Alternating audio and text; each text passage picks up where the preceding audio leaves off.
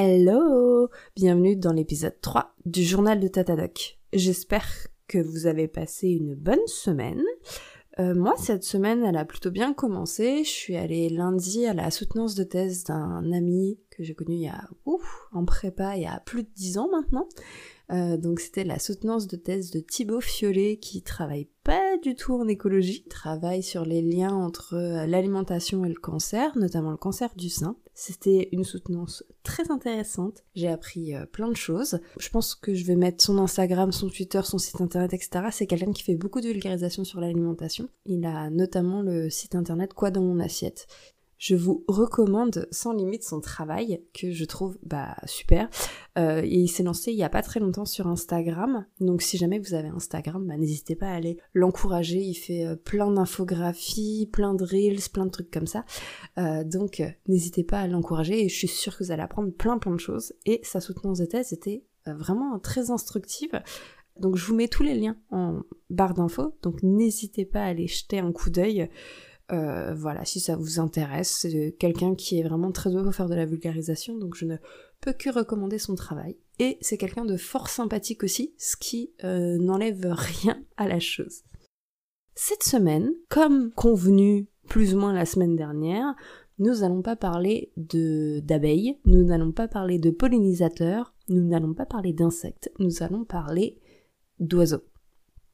Nous allons parler du Cacatoès à huppe jaune. Et pourquoi on va en parler? Parce que il y a un article qui a popé euh, et je ne connaissais pas du tout ce phénomène et j'ai trouvé ça super cool.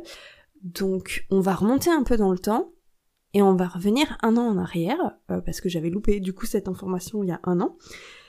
Il y a un an, à peu près, euh, mois de juillet 2021, est sorti dans le journal scientifique Science, donc si vous ne connaissez pas un peu les journaux scientifiques, dans mon domaine, au-dessus de tout, il y a Science et Nature. Donc quand il y a un article qui est publié dans Science ou Nature, c'est un article qui a pour vocation de faire beaucoup de bruit. Donc je suis d'autant plus surprise que je ne l'ai pas vu passer. Probablement que c'était l'été et je l'ai tout simplement loupé, voilà. Mais j'ai eu la chance de pouvoir me rattraper. Donc pourquoi on s'intéresse au Cacatoès à huppe jaune? Parce que Barbara Klump et ses collègues du Max Planck Institute en Allemagne ont étudié le Cacatoès à huppe jaune en Australie, plus précisément à Sydney et dans la région de... Alors là...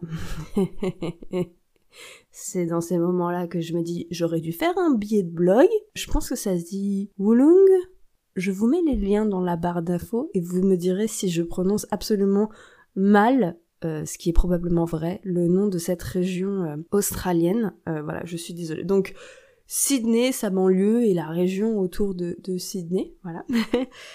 et pourquoi ils se sont intéressés à ça? Ben, En fait, ils ont remarqué que le Cacatoès à hub jaune ouvrait les poubelles, et notamment les poubelles rouges. Faut savoir que la poubelle avec le couvercle rouge dans cette partie de l'Australie. Je vais pas m'avancer en disant que c'est toute l'Australie, j'en sais rien, mais au moins dans cette partie de l'Australie, c'est la poubelle de tout venant. Et en fait, les cacatoès à hub jaune, que vous avez déjà vu dans les animaleries, que c'est un oiseau blanc avec une hub jaune, c'est un oiseau très intelligent, et il peut ouvrir euh, les poubelles et se servir.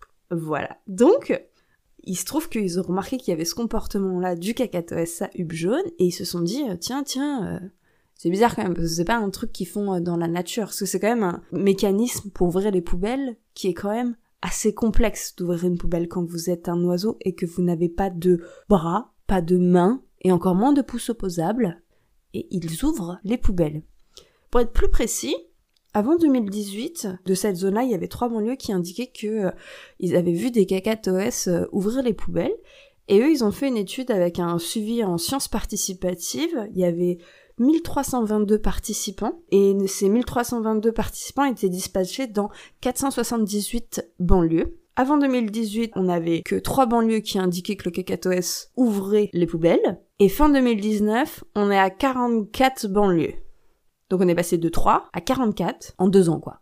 Alors, euh, qu'est-ce qui s'est tout passé C'est quand même assez impressionnant. Eh bien, en fait, c'est un phénomène qu'on connaît plutôt bien en écologie comportementale, ce qui est l'apprentissage social. L'apprentissage social, euh, c'est quand les individus utilisent le comportement d'un autre individu comme une source d'information. Donc là, ils ont vu qu'il y en avait un qui ouvrait les poubelles pour se nourrir et du coup, ils ont imité leur congénère, ils ont aussi appris à ouvrir les poubelles. Et c'est pour ça qu'on a une expansion du comportement assez rapide, en sachant que, euh, bon, pour le moment, toute l'Australie n'est pas touchée. Et ils ont vu aussi que c'était des choses qui étaient limitées aux banlieues et que ça avait pas encore trop d'effet dans les zones qui étaient peut-être un peu plus boisées, etc. Et ils ont trouvé aussi qu'il y avait des spécificités euh, géographiques, que la façon dont ouvraient les poubelles dans certaines banlieues n'était pas la même dans toutes les banlieues. Voilà, c'était un peu différent, donc il y avait un peu des traditions locales d'ouverture des poubelles dans les banlieues australiennes. Cette étude, elle montre phénomène d'apprentissage social chez le cacatoès à huppe jaune, notamment pour des actions complexes comme ouvrir une poubelle.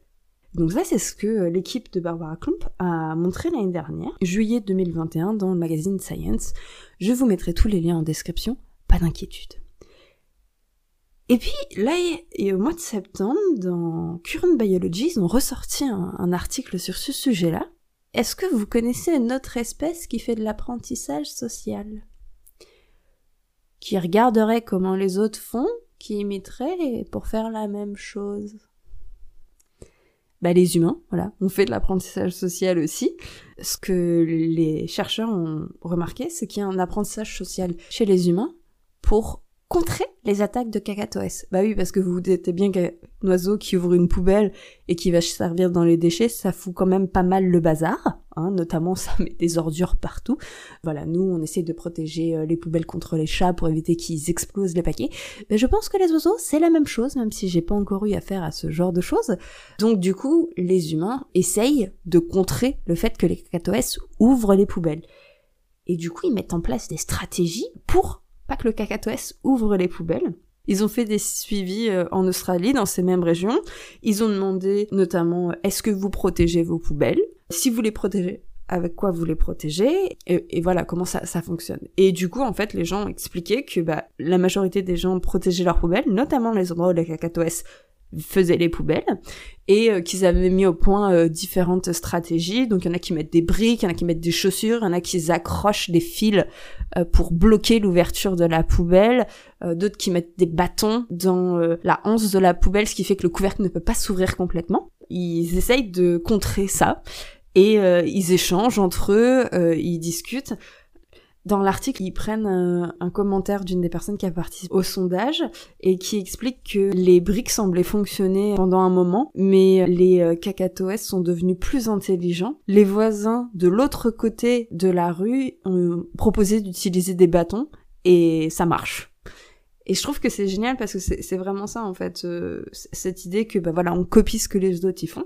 Et c'est comme ça que fonctionne l'apprentissage social cet article de septembre, il est intéressant parce qu'il parle d'un autre phénomène qu'on appelle la course à l'armement. En fait, que ça soit les humains ou les cacatoès, ils vont chacun développer des stratégies pour contrer l'autre. Donc le cacatoès va développer des stratégies pour pouvoir continuer à ouvrir les poubelles et se servir allègrement dedans, et les humains vont continuer à développer des stratégies pour que le cacatoès n'ouvre pas les poubelles et ne puisse pas se servir allègrement dedans et foutre les déchets n'importe où.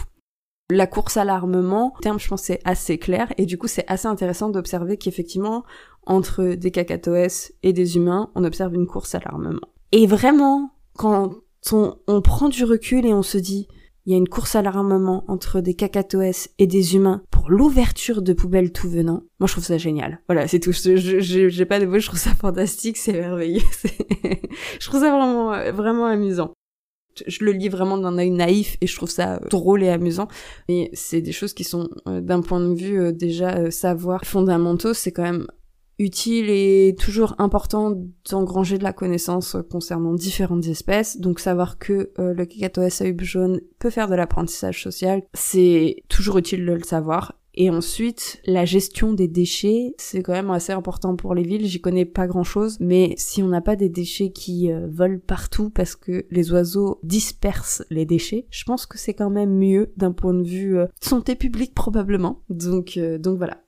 Bref, c'était tout ce que j'avais pour vous aujourd'hui. J'espère que vous avez trouvé cette histoire intéressante, que je suis pas allée trop vite, que vous avez trouvé ça facile à suivre. Dans la description, je vous ai mis les liens pour les articles scientifiques, articles scientifiques qui sont en anglais, malheureusement, et en plus, qui ne sont pas accessibles gratuitement.